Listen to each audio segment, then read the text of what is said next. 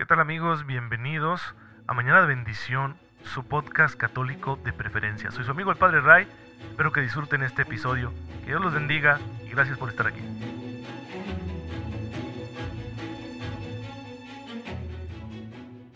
Muy buenos días hermanos, bienvenidos a su podcast católico favorito, Mañana de Bendición. Soy su amigo el Padre Ray, espero en Dios que se encuentren muy pero muy bien, gozando de todas las cosas buenas que ya el Señor nos está dando porque nos ama y quiere ayudarnos a que seamos santos. Así que no hay que temer, el Señor estará con nosotros y Él se encargará de que todo podamos hacerlo a la manera de Jesucristo nuestro Señor. A nosotros solo nos toca aprovechar su gracia, abrirnos a ella, invocar su presencia poderosa en nuestras vidas para que, auxiliados por Él, podamos llegar a donde tenemos que llegar. Como lo han hecho muchos hermanos nuestros los santos, voy a contarles de San Ireneo de León. Este santo es de suma importancia para la historia de la iglesia y también para su servidor, porque me ayudó a descubrir en gran medida la esencia del cristianismo, la esencia de nuestra fe. San Ireneo es considerado como uno de los padres de la iglesia porque en la antigüedad, con su sabiduría y sus escritos, libró a la cristiandad de las nocivas enseñanzas del gnosticismo un fenómeno religioso del que ya hemos hablado aquí en el podcast, y supo detener a esta secta que amenazaba con hacer mucho mal a la iglesia. Él mm, vivirá en el siglo, eh, finales del siglo II, principios del siglo III, no conocemos las fechas exactas de su nacimiento ni de su muerte, pero sí sabemos mucho de él por lo que otros autores dicen de él, unos casi contemporáneos, y por sus propios escritos, algunos de los cuales se han conservado íntegros hasta nuestros días. Hay una carta de San Ireneo que la dirige a un amigo suyo que se ha hecho gnóstico y que invitaba a Ireneo a seguir sus pasos, a tomar esta doctrina, ¿no? que era muy popular en aquel entonces. Pero en esta carta, Ireneo le responde de esta manera a su amigo: Te recuerdo que siendo yo un niño, allá en Asia Menor, Asia Menor es lo que hoy es Turquía, me eduqué junto al gran obispo Policarpo, y también tú aprendiste con él antes de pasarte a la secta perniciosa. Con qué cariño recuerdo las enseñanzas de este gran sabio Policarpo. Podría señalar todavía el sitio donde se colocaba para enseñar, y su modo de andar y de actuar, y los rasgos de su fisonomía, y las palabras que dirigía a la muchedumbre. Es muy interesante que mencione a Policarpo, porque, porque, porque, porque, resulta que San Policarpo, de quien también tenemos documentos, y que recibe Policarpo una carta de San Ignacio de Antioquía, grandes, grandes pastores de la iglesia antigua, que fueron discípulos directos de los apóstoles. Policarpo reconoce haber sido formado por San Juan, y ahora Irineo, Ireneo, perdón, está diciendo, a mí me formó Policarpo. Y esto habla de la sucesión apostólica. San Juan forma a Policarpo y Policarpo forma a Ireneo. Y son obispos. Juan es un apóstol, un, obispo es un apóstol según la fe de la iglesia. Y entonces Policarpo va a ser obispo de la ciudad de Esmirna, ahí en Asia Menor, lo que hoy es Turquía. Ahí va a ser formado como cristiano Ireneo y luego él irá hacia el occidente y llegará a ser obispo de Lyon, una ciudad que existe hasta nuestros días, en lo que hoy es Francia. A eso le llamamos sucesión apostólica. Así que es un dato muy interesante para la historia el que nos deja aquí San Ireneo. Pues bien, se va a tomar muy en serio San Ireneo su papel de luchar contra la herejía va a llegar a esta ciudad de León tan comercial, tan populosa. En aquel tiempo estamos hablando que todavía está dentro del imperio romano. Y se le conoce como un sacerdote muy sabio ahí en León y por ello los católicos de esa ciudad lo enviarán a Roma como jefe de una embajada que tenía como oficio obtener que el sumo pontífice concediera su perdón a un grupo de cristianos que antes habían sido infieles, pero que querían regresar a la iglesia. Y sucedió que mientras él estaba en Roma, estalló en León una terrible persecución, en la cual mataron eh, al obispo San Potino, otro gran santo. También a Irineo le hubieran dado muerte, pero él no se encontraba ahí, se encontraba en Roma. Cuando regresó, la persecución ya había pasado. Y es que Dios ya le tenía destinado esto porque la comunidad tan sufrida de eh, León, la comunidad católica tan sufrida de León, lo elige como obispo, según los esquemas que se utilizaban en aquel entonces. Y va a ser un gran pastor que se va a dedicar a cuidar de su grey y se va a dedicar a estudiar las escrituras para refutar a los herejes, especialmente a los gnósticos. Su obra principal se conserva hasta nuestros días y es una cosa maravillosa que se llama Contra los herejes, es decir, contra aquellos que se han apartado de la verdadera fe. Y ahí desenmascara el gnosticismo, señala sus errores, especialmente lo que hace San Ireneo es presentar al gnosticismo como una mentira, porque el gnosticismo quiere, quiere justificarse diciendo somos la verdadera doctrina cristiana. Y entonces Ireneo los desenmascara y dice, no, ustedes son una mezcla de filosofías y religiones extrañas al cristianismo, que han puesto a Cristo en el elenco de los seres en los que ustedes creen, porque ustedes saben que Cristo ya es muy popular, pero en realidad no lo ven como lo que Él es, el Dios encarnado.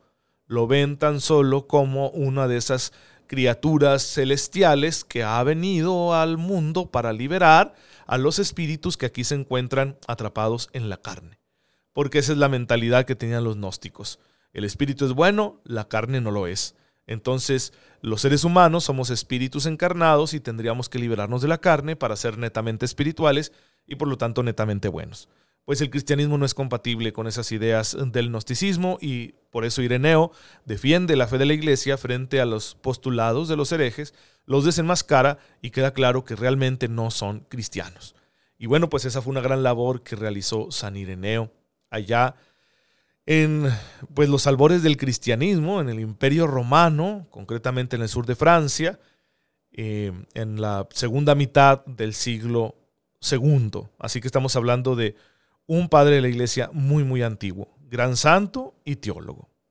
Pues bien, hermanos, eh, qué bueno que tenemos estos ejemplos de santidad. Por medio de estos santos el Señor nos instruye con su doctrina para que permanezcamos fieles a la verdad.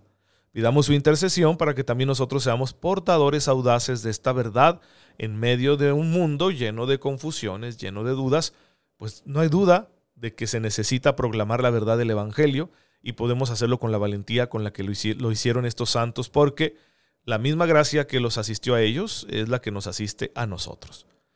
Bien, hermanos, bueno, dicho esto, ya saben que siempre empezamos aquí los episodios del podcast con la presentación de alguno de estos hermanos nuestros santos.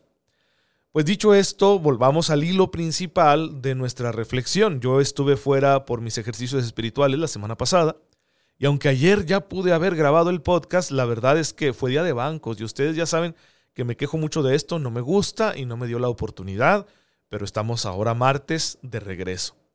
¿Qué estamos haciendo aquí en Mañana de Bendición? una cristología, un estudio teológico de la persona de Jesucristo nuestro Señor. ¿Qué significa hacer un estudio teológico? Bueno, que partimos de la fe, partimos de la revelación cristiana, partimos de las escrituras, de la doctrina de la iglesia, es decir, de elementos netamente religiosos. Pero lo hacemos aplicando un método racional. Eso es la teología. La teología es pensar lo que se cree. La teología es estudiar con rigor racional aquellas verdades que hemos recibido por revelación de parte de Dios Todopoderoso. Y en este caso, es, lo que estamos analizando es lo que se refiere a Jesús, a Cristo. Por eso estamos una cristología.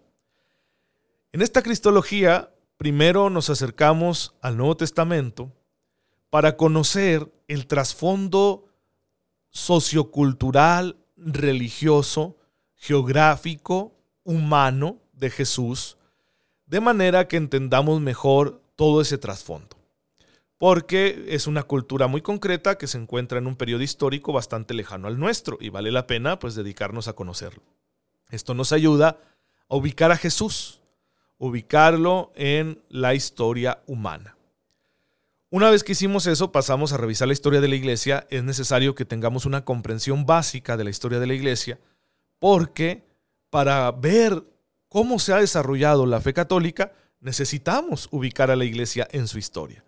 Tiene cuatro grandes etapas que aquí las vimos, la iglesia antigua, la iglesia medieval, la iglesia moderna y la iglesia contemporánea. Y señalamos los aspectos principales de cada una de esas etapas. Posteriormente nos fuimos a revisar el desarrollo doctrinal de la fe de la iglesia. Ok, la iglesia parte del Nuevo Testamento para entender quién es Jesús, pero sigue reflexionando, sigue profundizando en eso que dice el Nuevo Testamento a la luz del Espíritu Santo. Y por eso la iglesia va definiendo dogmáticamente aquello que se nos ha revelado en el texto sagrado a manera de semilla. Por ejemplo, Jesús es verdadero Dios y verdadero hombre. El Nuevo Testamento apunta a ello y la iglesia lo deja explícito. Entonces, el Nuevo Testamento menciona al Padre y al Hijo y al Espíritu Santo. Bueno, la iglesia lo toma y lo deja explícito con un lenguaje teológico cada vez más desarrollado y así muchas verdades del Nuevo Testamento. Entonces será necesario ubicarnos en ese desarrollo doctrinal, que no lo hemos visto todo.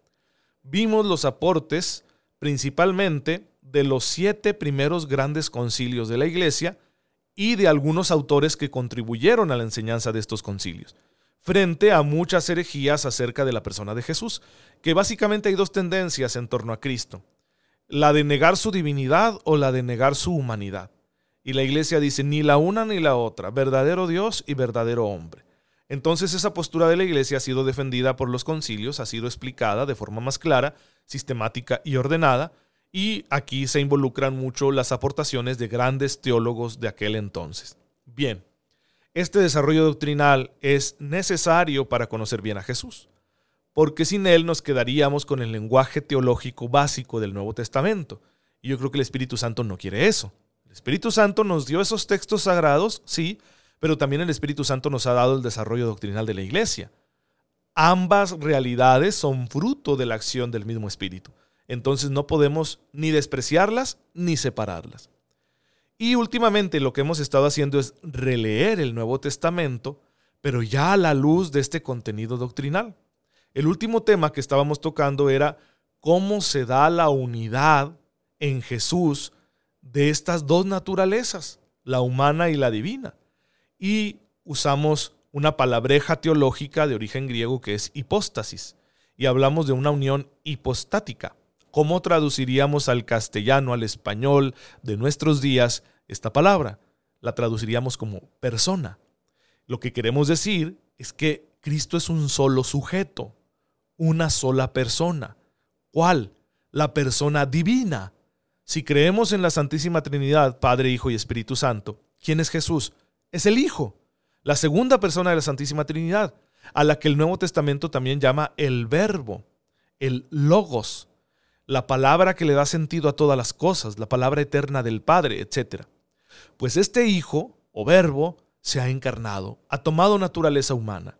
Entonces la única persona de Cristo es la persona divina del Hijo, pero está en posesión de dos naturalezas, la que le corresponde por ser Dios, pero ahora una naturaleza humana que ha adquirido maravillosamente en el vientre de la Virgen María. Esta naturaleza humana es completa, la naturaleza divina no la sustituye, no la violenta, no le quita partes, no la absorbe, pero la unidad que se da entre estas dos naturalezas no es una mezcla, Jesús no es una especie de híbrido, no es como el Hércules mitológico, sí, o como todos estos personajes que eran híbridos, no eran semidioses, no, es el Dios encarnado. La única persona de Jesús es Dios, pero ahora está en posesión de una naturaleza humana. La naturaleza divina y la naturaleza humana de Jesús no se separan, pero tampoco se confunden ni se mezclan. No es un híbrido, es el Dios encarnado. Y en ese sentido Jesús conserva todas las cualidades que son propias de la naturaleza humana, por creación, porque Dios es el que ha hecho a la naturaleza humana. Entonces, si la naturaleza humana Dios la hizo con voluntad, Jesús tiene voluntad. Si la naturaleza humana Dios la hizo con em, libertad, Jesús tiene libertad. Conciencia, Jesús tiene conciencia. Jesús tiene afectos, como todo ser humano, tiene su cuerpo, tiene un alma espiritual. Todo está en su lugar en la naturaleza de Jesús pero no son dos sujetos. No es que el hijo se haya hecho muy amigo de un hombre llamado Jesús y llegaron a ser tan amigos que casi son uno solo. No, para nada. No, no, no, es el único sujeto, la única persona, la única hipóstasis que es el Hijo, la segunda persona de la Santísima Trinidad, se ha encarnado y ha tomado naturaleza humana. Y ustedes me dirán, Padre, ¿para qué todos estos discursos bizantinos? ¿Por qué nos metemos en este berenjenal intelectual si a la hora de la hora la mayoría de nosotros no usamos este lenguaje? Híjole, porque todo está en juego si no vemos a Jesús así. Todo está en juego. La salvación se entendería de otro modo si decimos que Jesús solo es Dios y no tiene naturaleza humana, o si decimos que Jesús eh, es dos sujetos, o si decimos que Jesús ya no, no, no es Dios, nunca ha sido Dios, es solo un hombre muy santo. Eh, todo eso cambia las cosas, por supuesto. Conocer a Jesús de esta manera, como verdadero Dios y verdadero hombre, según la enseñanza de la Iglesia Católica, conocerlo, conocer, conocer esta verdad a profundidad teológica, tiene dos grandes repercusiones en nuestra vida muy prácticas. Una de ellas es apologética. Estamos llamados a dar razón de nuestra fe. Lo dice San Pedro en su primera carta, capítulo 3, versículo 15. Tenemos que darle razón de nuestra fe a los que nos pregunten. Tenemos que saber decirles quién es Jesús, porque si no cualquiera puede hacerse una idea de Jesús por más absurda que sea. Bueno, eso por un lado. Pero por otra parte tenemos una consecuencia espiritual porque mi manera de relacionarme con Jesús depende de que yo sepa quién es Él. Entonces mi espiritualidad depende por completo de la idea que yo tenga de Jesús. Si voy a mi oración con una idea equivocada de Jesús, si bien Dios en su bondad puede hacer que aún esa oración me ayude, sin embargo es probable que yo no goce de todos los frutos posibles de esa oración o que incluso yo me reafirme en alguna actitud que no es cristiana, que no está bien, precisamente porque no lo conozco bien, porque yo pienso cosas equivocadas de él. Vamos, si yo pienso que Jesús solo es Dios, que no es verdadero hombre, entonces yo voy a quejarme con él y a decirle, es que tú no sabes lo que se siente ser humano. ¿Por qué permites mi sufrimiento? Sí, pues como tú no sientes, tú estás allá en tu trono glorioso, ¿verdad? Rodeado de ángeles, tú eres Dios, tú no sabes lo que es ser hombre, pues Tú no sabes lo que estamos pasando nosotros y te vale. vaya que hay gente que ora así, porque no ha comprendido a quién le está hablando. Si se dirige a Jesús, le está hablando al Dios encarnado, al Dios que sí sabe lo que es ser ser humano y que sí sabe lo que es el dolor. Y fíjense cómo eso afecta a nuestra oración. Si yo pienso que Jesús es solo un hombre y no es Dios, ¿por qué razón habría de considerar definitivas sus palabras? Si llega otro maestro espiritual y me enseña algo que considero mejor, pues no tendría por qué hacerle un caso irrestricto a las palabras de Jesús, ya que él solo sería otro maestro espiritual como lo es Buda, como lo es Mahoma, como lo fue Moisés, como tantos otros que podemos plantearnos. Bueno, imagínense el relativismo de nuestra oración. Entonces, claro que este conocimiento teológico profundo de Jesús es esencial para nuestra espiritualidad. No podemos prescindir de él sin que nuestra espiritualidad se deforme. Así que vaya que tenemos unos fines muy prácticos al conocer a Jesús de esta manera. Hay que tenerlo bien claro. Pues bien, hermanos, esa es la razón por la cual nos estamos dando a la tarea de hacer esta cristología. Su servidor la hace de la mejor manera posible para que ustedes puedan tener eh, este repaso doctrinal a la mano y les sirva para su crecimiento espiritual y también para su labor evangelizadora. Recuerden, todo este recorrido que les acabo de hacer, a cada rato hago recapitulaciones. Ustedes lo van a encontrar en Spotify, esta plataforma digital de música. Ahí ustedes busquen Padre Ray y van a encontrar todos los episodios de Mañana de Bendición de esta Cristología. Para que si alguien se siente perdido, bueno, pueda tomar el hilo desde aquí. Pues bien, hermanos, un abrazo a todos. Ya estamos de vuelta. Espero tener la continuidad que sea posible para estar siempre en comunicación con ustedes, ofreciéndoles esta formación cristiana que humildemente ponemos en sus manos. Te damos gracias, Padre, porque a pesar de nuestras deficiencias y pecados, nos invitas a ser parte de la obra de salvación como seguidores de tu Hijo. Ayúdanos con los dones del Espíritu Santo para que podamos realizar esta labor de la mejor manera posible y nos santifiquemos en el proceso tú que vives y reinas por los siglos de los siglos. Amén. El Señor esté con ustedes. La bendición de Dios Todopoderoso, Padre, Hijo y Espíritu Santo, descienda sobre ustedes y los acompañe siempre. Muchas gracias hermanos por estar en sintonía con su servidor. Oren por mí, yo lo hago por ustedes y nos vemos mañana, si Dios lo permite.